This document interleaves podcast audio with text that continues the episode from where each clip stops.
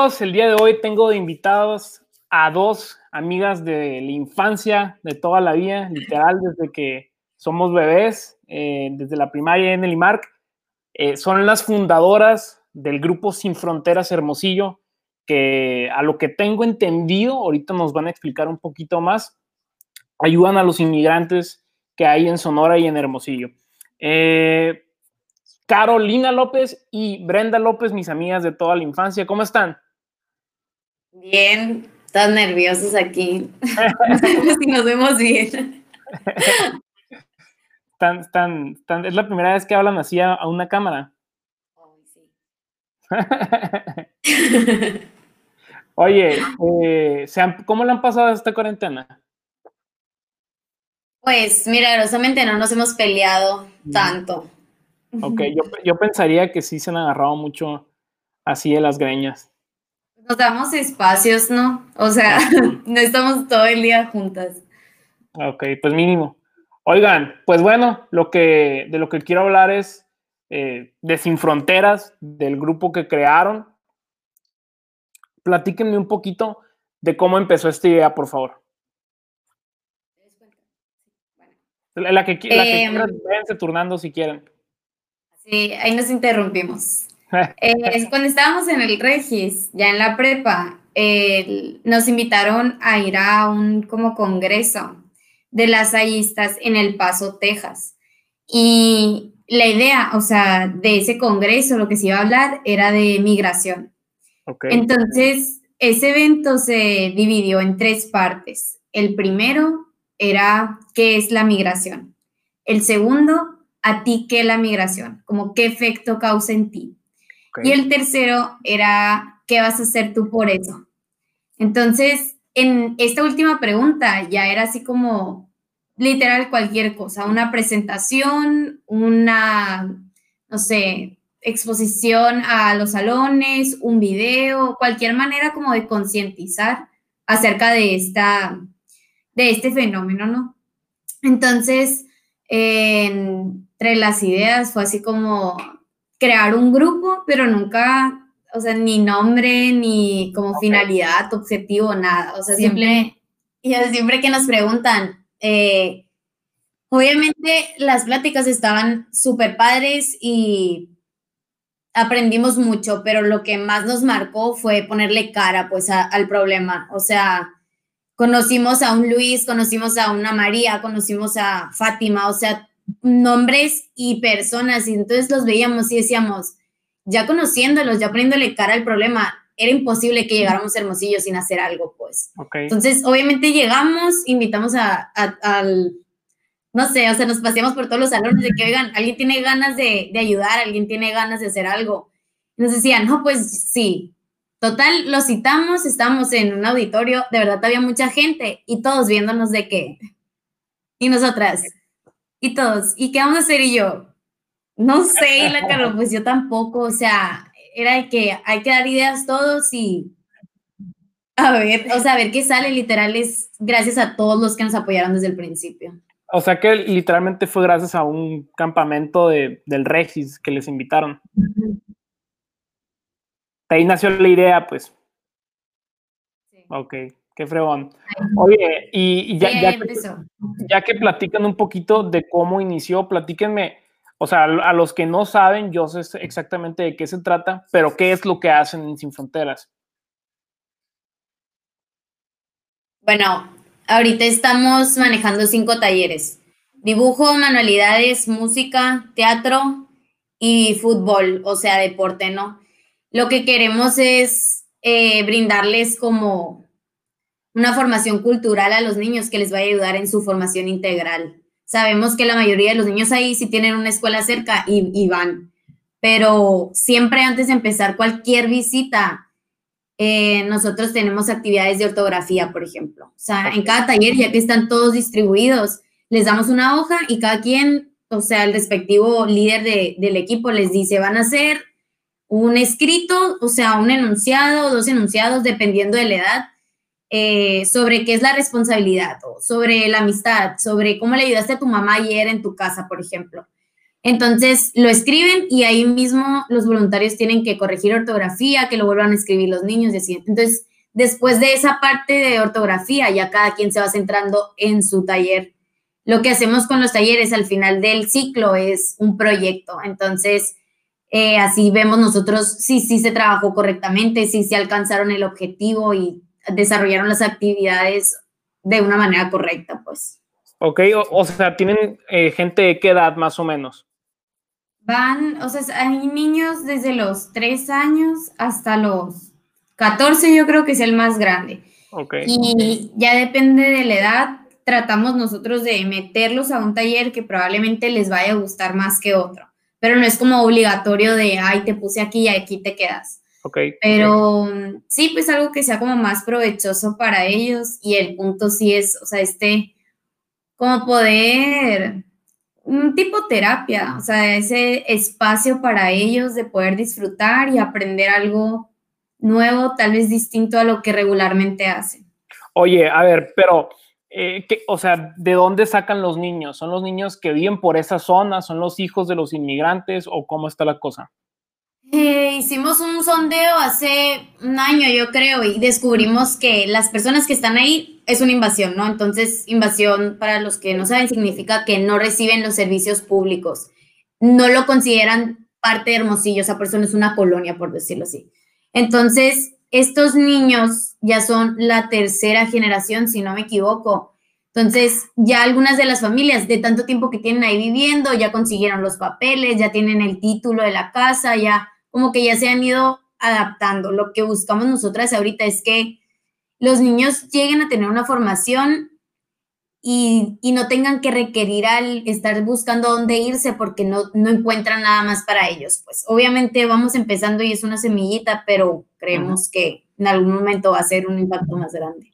Sí, este, empezó por los migrantes, pero nos dimos cuenta como que está muy difícil ahorita a nuestra edad y con lo que estamos haciendo, que somos estudiantes, poder ayudar más allá. Entonces, sí dijimos como que sería padre la oportunidad de empezar con niños y a ellos enseñarles como esta oportunidad, ¿no? O sea, crearles esa idea de que ellos pueden hacer lo que, lo que ellos quieran, pues, o sea, que ellos vayan encontrando capacidades en ellos y, que vayan desarrollánregándolas para que no esperen a que alguien más les dé algo, sino que ellos aprendan a que si lo quieren, lo, conseguirlo, pues. Qué fregón, este, Entonces sí, no son migrantes propiamente, pero son hijos de quienes llegaron en algún momento.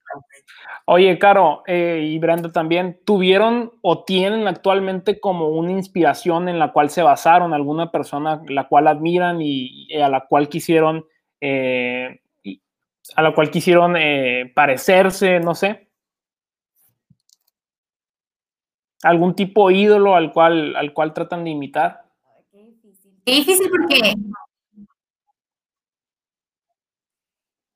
Em, la mayoría de las frases del grupo las ponemos nosotras. Ah, las ponemos nosotras y de las que nos van gustando, no, o sea, no tienen, como que nomás podemos usar estas. Y siempre uso las de la Madre Teresa de Calcuta. O sea, ya sé que, wow, la señora dio toda su vida, es una santa.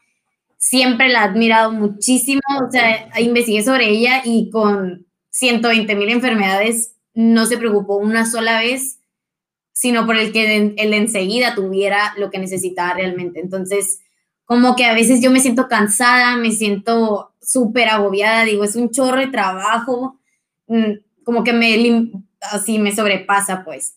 Y luego me acuerdo, pues, de todo lo que pasó la Madre Teresa y digo, qué simple, o sea, ella, o sea, hasta los, no sé, ochenta y tantos años seguía trabajando yo, ahorita a los veinte, ni modo que no.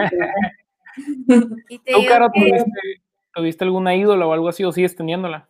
Pues yo, yo creo que así como tal, uno no, pero sí muchas personas, hasta ellos mismos, o sea, hay mucha gente que piensa como que, ay, mm, a lo mejor tenían más opciones, porque terminan decidiendo eso? Que no ven por el bien de sus familias o que no piensan cuidar o porque no hacen otra cosa, etcétera.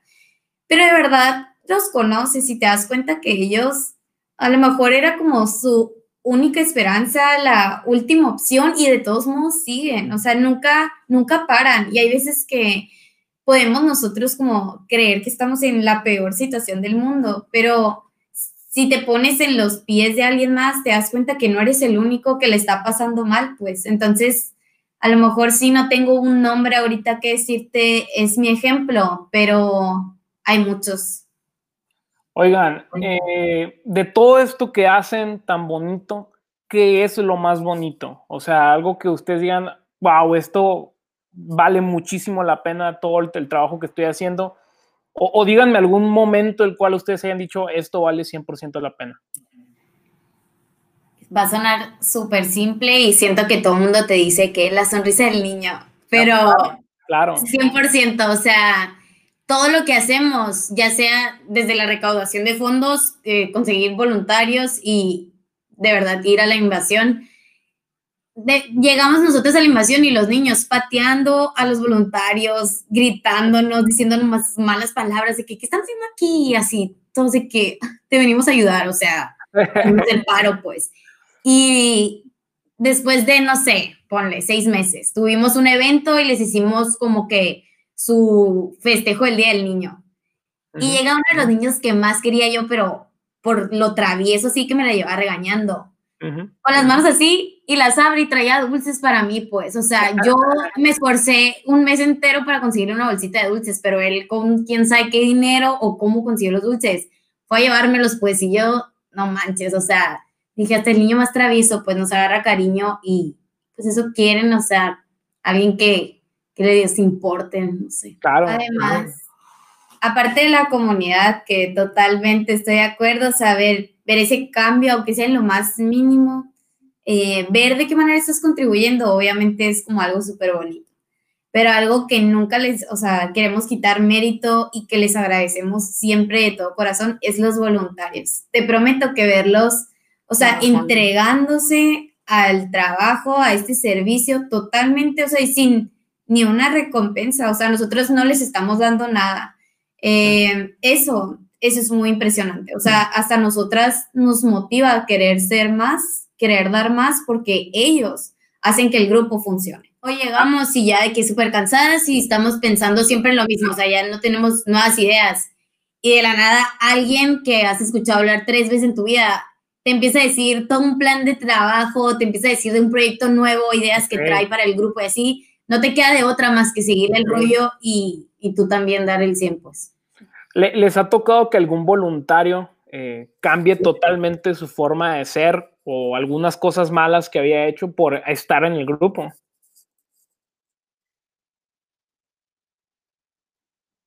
No. Pues no, la verdad, o sea, como te digo, es como es voluntario, es porque ellos querían. A lo mejor sí te puedo decir de que alguien del servicio, o sea, que eso sí es obligatorio y qué flojera tener que ir pero pues me tengo que graduar, necesito hacer mis horas.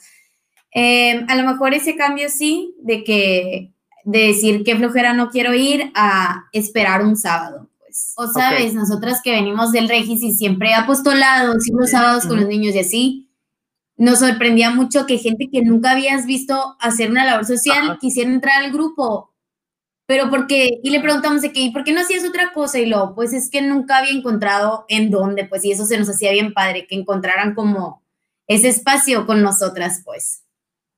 Oigan, eh, ahorita quiero regresar otra vez al tema de Sin Fronteras y todo lo que están haciendo en este grupo, pero también me quiero enfocar en otras cosas que están haciendo. Carolina, quiero empezar contigo. Eh, sacaste un libro, ¿no? Wow. Pues ¿Cómo, se llama el libro? Aquí lo tengo. Eh, Detrás del migrante, algo así. ¿Dónde lo dejé? Detrás de un migrante. Detrás de un migrante. Cuéntame de ese libro, por favor. ¿De qué trata? Sí, este. Pues son historias de migrantes. Este trata sobre la vida de una señora que tiene que emigrar y el hijo que se queda son como esos dos puntos de vista. Pero mm, si me preguntas, ¿existen esos dos personajes? Te voy a decir que sí, pero existen en muchas personas. O sea, realmente yo me los inventé, se pudiera decir, pero son vivencias que me contaron, que he escuchado, que me ha tocado ver, etc. Es algo súper cortito y la verdad yo lo veía más como un borrador que como un libro, pero pues me lo pidieron en, eh, para leerlo, ah, entonces lo quise compartir, pero pregunté muchísimo, ¿no? O sea, antes de decir como que, ay, si lo quiero dar, pregunté mucho de que lo harías tú, eh, te gustaría que lo, ¿sabes? Muchas cosas por esa, o sea, como inseguridad, de que es un tema muy importante para mí y no quería regarla, o sea, o que dijeran de que, ay, eso era. Pero, pues, o sea, lo primero que me dijeron fue como que si lo que tú querías con ese libro era como crear conciencia, o sea, abrir los ojos de que hay algo más, de que te va a servir que lo tengas tú sola en tu computadora. Entonces, bueno, eso fue algo de que, ok, o sea, pudiera animarme. Ya está escribiendo el segundo, ¿eh? Sí, ya, y ya ahorita, Oye, ahorita nomás pienso eso, pues, de que fue lo mejor que pude hacer en ese momento y pues ni modo, o sea, compartir sí me acuerdo que me, que es que somos amigos, pues, y hablamos de repente. Sí me acuerdo que, que me decías que tenías, que estabas escribiendo un libro, que no te, no sabías si te animabas a sacarlo y todo eso. Y de hecho yo te decía, sácalo y que no pierdes nada. Y, y sí, ya lo sacaste. Eh, te quiero preguntar más cosas acerca de este libro o más que nada del cómo es hacer un libro. Eh, ¿Cómo cuánto te tardaste escribiendo este libro? De verdad, no te sabría decir cómo exactamente me tardé tanto tiempo, porque eh, fue, no, no era un hábito para mí estar escribiendo. Entonces, me esperaba a que llegara el rayito de inspiración. Entonces, de aquí a que llegara, captas, puede ser mil años, pues. Entonces, escribía yo creo que mm, una vez a la semana o no escribía para nada y luego al siguiente mes trataba otra vez, etc. Y llegó un punto en que tuve la oportunidad de trabajar con una asesora, o sea, ella da clases de escritura y ya con ella sí te puedo decir que me tardé tres meses. Tres meses, o sea, pero ya llevabas un avance muy grande, ¿no? Ok. Oye, Caro, eh, pero por ejemplo, Sí, hace cuenta, tenía como un borrador, o sea, tenía la idea. Y, pero, por ejemplo, ¿dónde escribes? Según yo, a lo que me decías, eh, siempre te ibas a un café a escribir y ahí pasabas horas escribiendo. ¿Cómo es el proceso de un, de, un escritor? ¿A dónde se va? Eh, ¿Qué mañas tiene? Cuéntame un poquito acerca de eso. Lejos de mí. yo creo que ya es muy personal había, me empezó a... A mí me gustaba mucho escribir con pluma y, hoja. Y hay un punto en que no manches, o sea, ya no quería, ya no quería ni plumas ni hojas, entonces empecé con computadora. Y sí, a mí me gusta irme a un café, me gusta estar sola, siento que se les hacía muy raro verme todos los días a mí nomás, como si, no sé, no tenía amigos. Pero sí busco ese momento yo sola. Eh, me iba como por tres horas y de esas tres horas yo creo que escribía diez minutos, si te soy honesta. O sea, batallaba bastante. Me gustaba leer para como agarrar ideas, investigar y así. Ok, oye, voy a leer un poco de, los comentarios que hay aquí. De hecho, yo creo que este es el récord de audiencia que tengo por, por, por ustedes, ¿no? Son bastante populares a lo que veo. Primero a Daniela Gómez, pues como que les mandó un saludo aquí. Rebeca Bustamante Serrano, las amo, son las mejores niñas del universo. Marco Mejía, las quiero, las quiero, fregonas. Sebastián Aguilar Madrid puso unos corazoncitos. Bueno, los corazoncitos y los emojis, así no, no creo que tengamos tiempo de comentarlos. Pero Santiago Sesma puso, ah, no, espérame, sí, Santiago Sesma puso las mejores cuatas de todo y un gran saludo. las, las, preguntas, yo creo que las vamos a comentar. Eh, vamos a contar, comentar puras preguntas o comentarios directos que, que, quieran hacer, pero comentar así como que los emojis y todo eso se me va a hacer un poquito más difícil. eh, tú también estás haciendo muchas cosas. Primero que nada, se me olvidó preguntarles qué están estudiando. Yo estoy estudiando Ingeniería Industrial y Sistemas. Ok, en español. Una ingeniería. Una ingeniería. Carolina, ¿tú qué estás estudiando?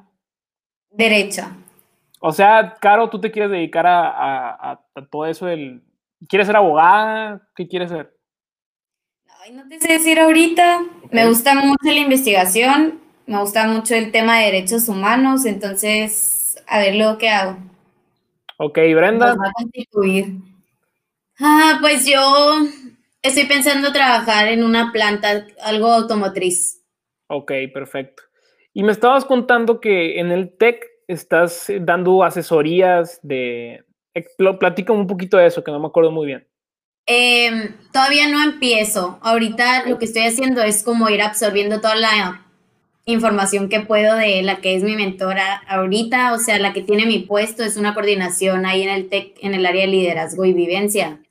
Eh, ella ya se va a graduar, entonces tenía que buscar un reemplazo y por trabajos y proyectos que hemos estado haciendo en conjunto, me dijo que había pensado en mí y que sí me gustaría aceptar el trabajo y nunca pensé que me iban a pagar por hacer algo que me gustara tanto, pues. Siempre, siempre he dicho que si quiero ayudar a la gente y así, pues va a ser siempre voluntario y, y aquí se me presentó una oportunidad que dije que, wow, muy padre, la verdad, he tenido muchos grandes ejemplos ahí en el TEC. Eh, o sea, ¿sí personas... te están pagando ya, por eso. Mande. ¿Sí te están pagando ya por eso entonces? No, eh, mi contrato todavía no empieza hasta que ella se gradúe, ya yo empiezo, ah, creo que ya es el siguiente semestre, espero que estemos ya en la escuela, ojalá. Pues sí, ojalá. Oigan, lo también... Que hace, no, ah, sí, continúa, continúa. Lo que hace aparte es como ayudarle a los más jóvenes, bueno, son de prepa, ¿no? A irlos como que encaminando si les gusta el área de emprendimiento, si les gusta el área social, si les gusta lo ambientalista, sino como que irles presentando varios tipos de proyectos y ayudarles a que sepan cuál les gusta más y que ellos puedan crear algo. Es lo que he visto que ha hecho María Andrea, se llama María Andrea de los Monteros es lo que ha estado intentando hacer ella y algo que me ha recalcado mucho. Me dijo, yo sé que a ti te encanta el área social, pero no a todo el mundo le encanta. Entonces me decía, tienes que ayudarles a encontrar eso que les encanta, o sea, eso que los va a motivar, así como a ti, a levantarte y estar todo el día en friega, así a ellos también, pues.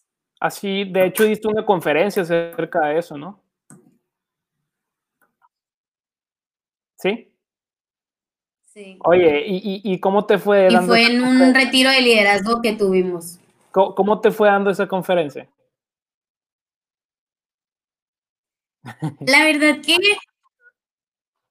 la verdad que en persona se me facilitó un chorro porque estoy viendo las caras y como me río mucho, siento que se contagian de mi risa o se están riendo de mí. No quiero pensar que se reían conmigo.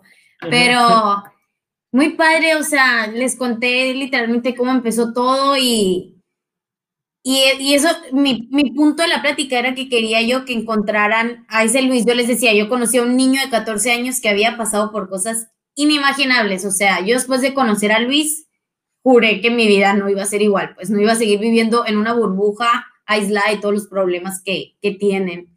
Entonces, yo les decía, encuentra tu Luis, o sea, tu Luis puede ser un arbolito que viste marchitándose y quieres dedicarte a eso, o sea, puede ser otra persona, puede ser cualquier cosa, pero les decía, lo tienen que encontrar porque va a ser lo que les ayude a seguir y entregar su 100, pues siempre. Y, creo que es un tema bien importante porque creo que mucha gente no sabe exactamente qué es lo que quiere, ni siquiera tiene una idea. Y el hecho de que haya gente que te ayude a, a lograr eso me, me, parece muy interesante. Muy bien, Brenda. Felicidades. Oigan, otra faceta de ustedes es que son bailarinas, ¿no? ¿Cuánto tiempo han estado bailando? Desde los siete, yo creo. ¿Siete años? ¿Y Seis, siete. Mande. ¿Cuántos años tienen? Veinte. Veinte. Veinte, ok, entonces llevan trece años bailando. Ok, y actualmente también son maestras de baile, ¿no? Sí, de las chiquititas. Unas pulgas. No puedes ir de mal humor ahí, te lo juro que te cambian el, te, ay, no, Te cambian el humor en cinco segundos esas niñas, me encantan. Oigan, y también están, han estado trabajando como bailarinas ya en, los rayos, han estado en otros lados también, ¿no? Si no me recuerdo. Pues en trabajando, sí, con los rayos, mm, pero de otra cosa no. O sea, hemos ido a competencias, presentaciones y así, pero siempre con, con el equipo. Ok. Bueno, volviendo un poquito al, tema de Sin Fronteras, ¿cómo, se ven de aquí a, no sé, cinco años? tenemos un chorro de visión y la cara me anda regañando que no tenemos dinero siempre. Pero es lo de menos, yo creo. Sí, este, pues en cinco años, o sea, se ve a lo mejor como poquito, porque siempre intentamos algo que Noemi siempre nos decía, era que, que si nos, o sea, si teníamos una meta como súper lejana a lo que podíamos hacer ahorita y, y no teníamos esas metas como más cortas que nos iban a ayudar a llegar a esa más lejos o más alta, no íbamos a hacer nada. Entonces es algo que siempre hemos tenido como muy en mente de que esas metas chiquitas, pero que a la vez van a ser como un gran paso para llegar a algo más. Entonces, a lo mejor no tenemos ese de que haya cinco años, te digo, queremos qué, porque intentamos siempre mejorar el tiempo que sea, pues. Yo creo que lo que buscamos ahorita y hemos estado intentando hacer desde, yo creo, el ciclo pasado, es crear una estructura sólida, no tener que estar cambiando nuestra estructura porque no nos funciona. O sea, queremos hacer algo que ya nos funcione y le vaya a funcionar a quien sea que se vaya a quedar con el grupo en algún futuro. O sea, para que cualquiera lo pudiera hacer o si alguien más lo quisiera replicar, pues cualquier cosa. Queremos una estructura firme, queremos poder a lo mejor ya ser autosustentables, no estar dependiendo de ingresos, o sea, que nos den patrocinio, que necesitamos esto, ayuda la verdad nunca nos hemos visto pues en la necesidad de cancelar algo porque no tenemos dinero, hemos sido muy afortunados en eso, yo creo. Pero sí, una estructura sólida, autosustentable y no quedarnos ahí mismo en la invasión, queremos ya irnos expandiendo totalmente, poderle dar a los niños una formación integral.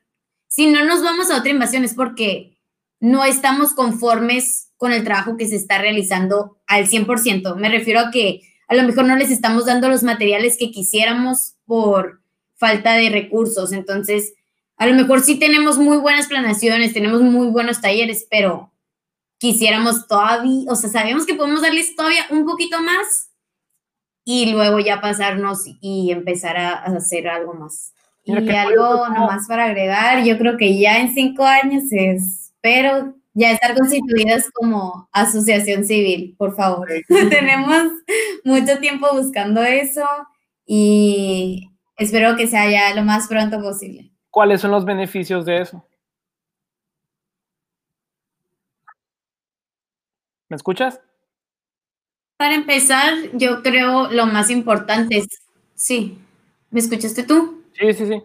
Eh, uno de los beneficios más importantes para nosotras de, ser asociación civil, primero es la credibilidad. Tenemos sin fin de videos, sin fin de fotos y testimonios de personas que hemos ayudado y que han ayudado junto con nosotras. Pero sí es muy difícil llegar con alguien y decirle que crean un proyecto a base de opiniones, pues. Entonces, sí hemos estado así como que juntando evidencias o el, trabajo de los niños para que si en algún futuro y no estamos constituidas, necesitamos de verdad ese apoyo, decirles aquí está, o sea, el niño no sabía escribir su nombre, ya escribió su nombre, o tenía 16 faltas de ortografía en un escrito, ahora solo tiene dos, o sea, no sé si me explico, pues, pero esa credibilidad que nos hemos ido ganando con el tiempo, la gente que es asociación civil de un mes para otro la tiene sin, sin más, pues. Pues sí. No sé si qué más. No, está bien. Oye, eh, ¿cuál es, de esta pregunta va para las dos, eh, contéstenla por separado, ¿cuál, es su sueño? Digamos, ya sueño para toda la vida. Ah, perdón, perdón, perdón, se me olvidó comentar lo, de Noemí. comentabas que Noemí les daba ese consejo y aquí Noemí les, les dice, les mando un abrazo a ambas, súper orgullosa de ustedes. Noemí les ayudó mucho para todo esto, ¿no? Fue una gran ayuda, la verdad. Ella nos orientó desde el principio. Oye. Para empezar, todo, todo, todo. Y me parece súper buen consejo el que les dio. Por ejemplo, yo con todo esto del, del show y todo eso, a mí yo también escuché ese consejo de que tienes que ir haciendo cositas día con día y a lo largo de, no sé, unos años, un mes, vas a ir viendo que cada una de las cositas, con todas esas cositas ya puedes empezar algo. Compras un micrófono, compras audífonos, compras eh, una webcam, compras el fondo, todo ese tipo de cosas. Te tardas días, pero a fin de cuentas luego ni te das cuenta y ya lo puedes hacer. Es lo mismo en cualquier negocio, en cualquier, eh, cualquier fundación, se va construyendo día con día y, me parece muy interesante ese consejo, ¿no? Pero bueno, la pregunta de, de, cuál es su sueño.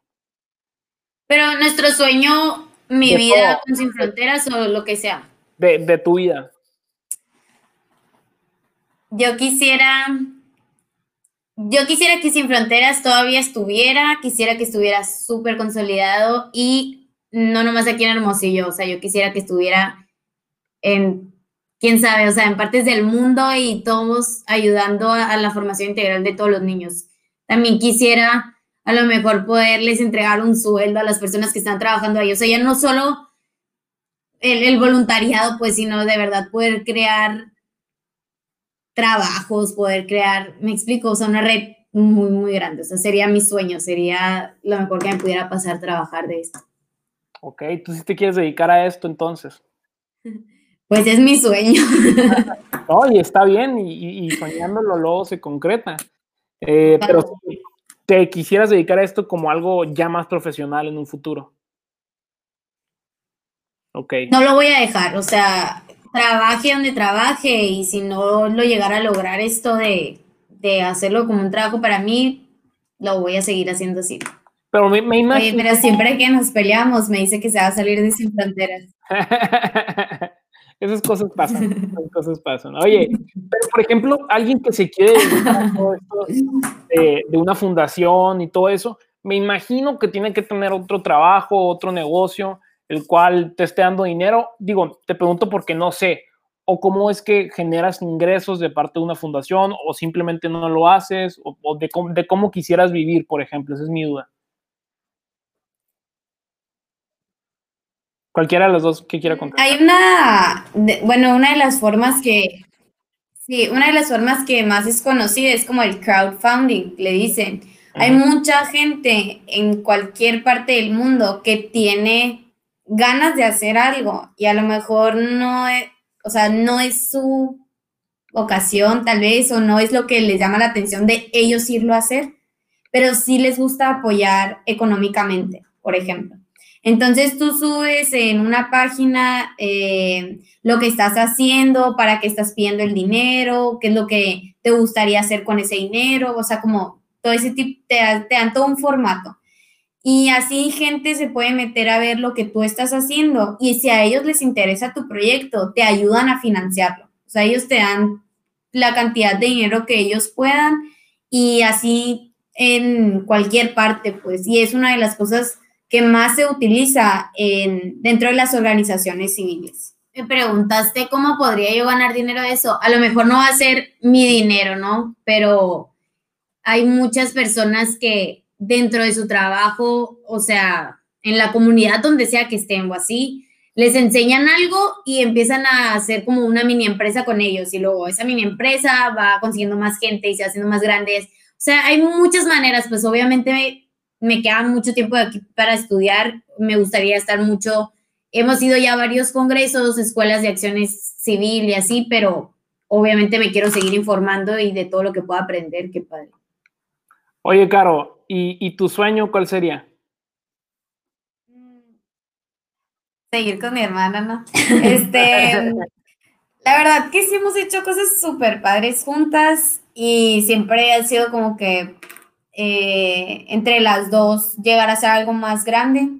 Una de mis ideas dentro de este tema sería llegar a ser como lo que dice la Brenda, o sea, esta tipo red, una como institución en donde se manejen distintas problemáticas sociales, ya no nomás eh, sin fronteras Hermosillo, por decirlo, o sea, ya tener otros em, panoramas, porque siempre también se nos dijo como que, no sé, a mí en lo personal me gusta mucho ir a los asilos de ancianos. Y, y, nos, y yo quería meterlo de alguna manera y nos decían como que no pierdas tu objetivo. O sea, si tú vas a trabajar con niños, niñas, adolescentes, trabaja con ellos y no te pierdas porque le vas agregando cosas y, el, y el camino es más largo, por decirlo así. Entonces, a mí me gustaría crear este tipo de institución en donde se manejen distintas, y pero sea un núcleo, o sea, que de un solo lugar sean así pues, esta tipo red, ¿no? O sea, conseguir gente que le guste estar con niños, gente que le guste estar con adultos, gente que le guste esto, esto y esto. Y pues para eso, como te dije antes, me gusta mucho la investigación, me gustaría investigar ya de qué lugares hay aquí, porque eso es algo que también creo mucho, que si, hay, si algo ya existe, hay que mejorarlo, o sea, no crear una competencia a eso, pues. Entonces, checar qué lugares tenemos ya, qué lugares están funcionando, qué les falta, qué necesitan, etcétera. Y a raíz de ahí poder ir creando esto que te digo, que no sé qué es bien todavía, pero eso me gustaría mucho. Y obviamente con la Brenda y, y con nuestro equipo, ¿no? La Priscila y la Bárbara son mentes también maestras atrás de todo esto y, y me gustaría mucho seguir juntas. Oye, pues, pues qué, qué bonito, ¿no? Que, que, normalmente cuando hago este tipo de pregunta de cuál es tu sueño, normalmente, y digo, no tiene nada de malo tampoco, la gente se va con, un, con una respuesta del lado profesional, del lado económico, y ustedes están comentándome acerca de los planes que tienen para seguir este proyecto de Sin Fronteras, y también qué bonito que, que lo estén haciendo juntas como hermanas, me imagino que se quieren muchísimo.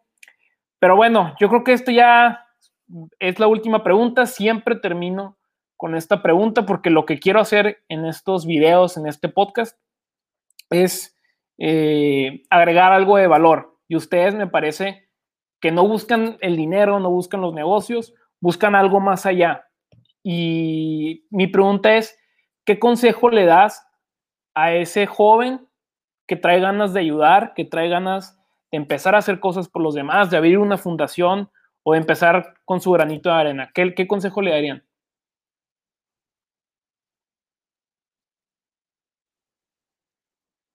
Yo creo que mi consejo sería que encuentre un equipo igual de fregón que el de nosotras. Sin fronteras no es nada, de verdad no es nada sin los voluntarios y sin el equipo de directivos. Necesitan un equipo, un equipo fuerte en quien confiar al 100% y que sí, así como te decíamos, se está desmotivando uno, o sea, lo levantan entre los otros tres, pues. Ese sería uno de mis principales consejos, que tengan un equipo. claro. Por mi parte, yo les diría algo que creo que siempre me ha acompañado, que es, es darse cuenta en dónde estás, dónde estás tú parado y desde ese lugar qué puedes hacer para no decir, tengo, o sea, quisiera hacer algo, pero no puedo porque soy o porque estoy, etcétera. Entonces, fijarte dónde estás tú, entender cuál es tu entorno, saber qué puedes hacer y hacerlo. Creo que ese sería mi consejo. Oye, Brenda Zeus Tamante es su mamá. Creo que sí, ¿no?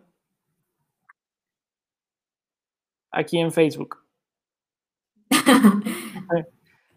Sí, ok, porque puso, Dios sea siempre su día y que sigan creyendo que sí se puede, que no se detengan, estamos muy orgullosos de ustedes. Parece mi mamá esa señora. Saludos a la, a la, tía, a la tía Brenda, que fue mi maestra también. Bueno, no maestra, fue mi directora en la primaria. Pero bueno, yo creo que con eso ya concluimos. Eh, muchas gracias por haber estado aquí. Saben lo mucho que las quiero, los mucho, lo mucho que las admiro son mis amigas de toda la vida y van a seguirlo siendo. Y estoy muy, muy orgulloso de todo lo que están haciendo y espero que puedan crecer mucho más. Eh, Ay, nosotros de ti. Gracias. Si, si les gustó este video, les, les pido de favor que lo compartan, especialmente para que la gente vea este mensaje tan bonito de estas amigas mías que admiro tanto. Y compártenlo, denle like y también eh, denle like a la página para que vean más de este tipo de contenido en el cual estoy queriendo agregar un poco de valor. Bueno, eso fue todo por hoy. Eh, nos vemos pronto y bye bye. Gracias.